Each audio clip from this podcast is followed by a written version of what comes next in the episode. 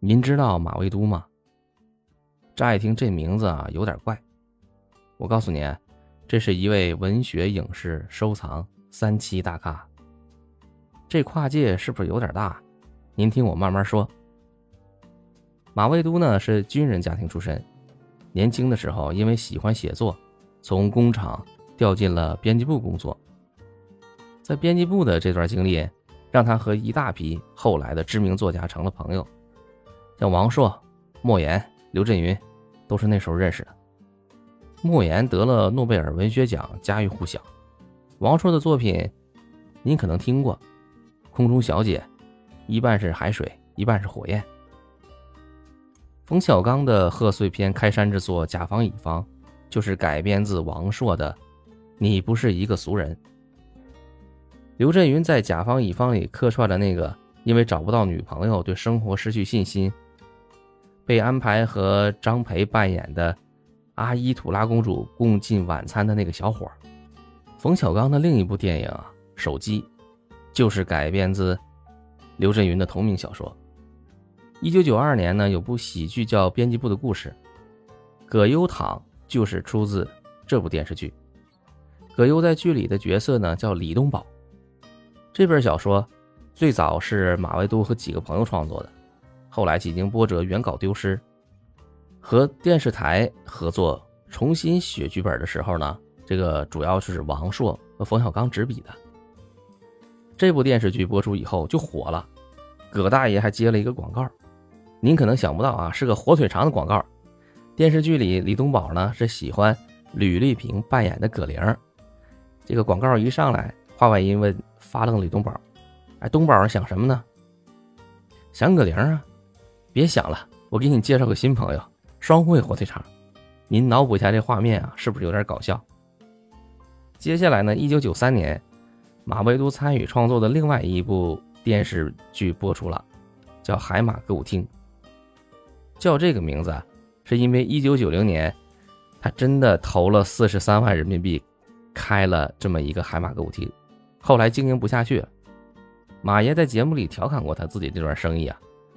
当年北京的四合院才一万块钱一个，两万块钱就能买一个大院子。要是他这四十三万都买成了四合院，今天他北京首富。海马歌舞厅里的演员，现在看那是大腕云集，张国立、李成儒、梁天等等等等。咱们可爱的于谦于大爷客串过，那时候啊还没有烫头。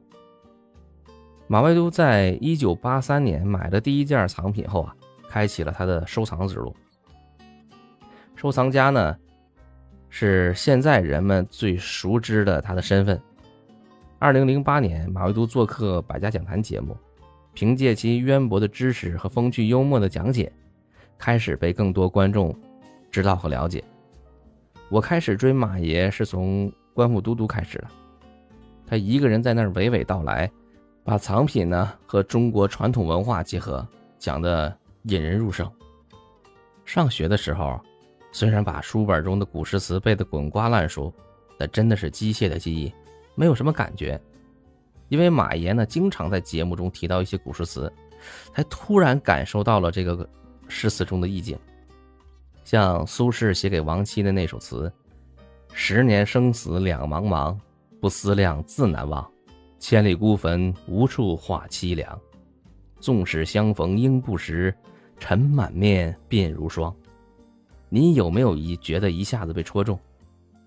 再比如马爷讲古代车马文物，提到汉字中的管辖的辖，分道扬镳的镳，原来这两个字呢，分别是古代车上和马嚼子的零件。如果一个老师能像马爷这样讲课，相信不好好学习的学生也能记忆深刻。这个节目呢，不仅带来了收藏热，也带火了博物馆的官复包们。王情圣、韩昏晓、黄锵锵、麻条条、花肥肥，这些小可爱成了官复博物馆的明星。一九年去上海的时候呢，我参观过上海的官复博物馆，入口的墙上呢，写着老子《道德经》的第十六章：“致虚极。”守静笃，万物并作，无以观复。观复博物馆的名字就取自于此。去北京的观复博物馆早已提上日程，但是还没有实现这个目标。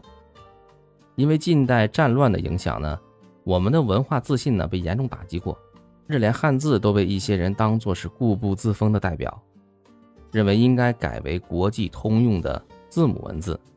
好在这个提议没有被采纳。瓷器呢，现在虽然常见，但我们烧制白瓷的历史比西方早一千年。现在一提奢侈品，都是国外品牌。当年我们的瓷器和丝绸可是欧洲贵族的奢侈品。我们对自己的传统文化了解越多，就一定会越自信。您有时间不妨走进博物馆，时间不能倒流，但文物穿越了无数岁月。如果文物能说话，一定能讲出很多很多精彩的故事。好了，今天就和您聊到这儿，感谢您的收听。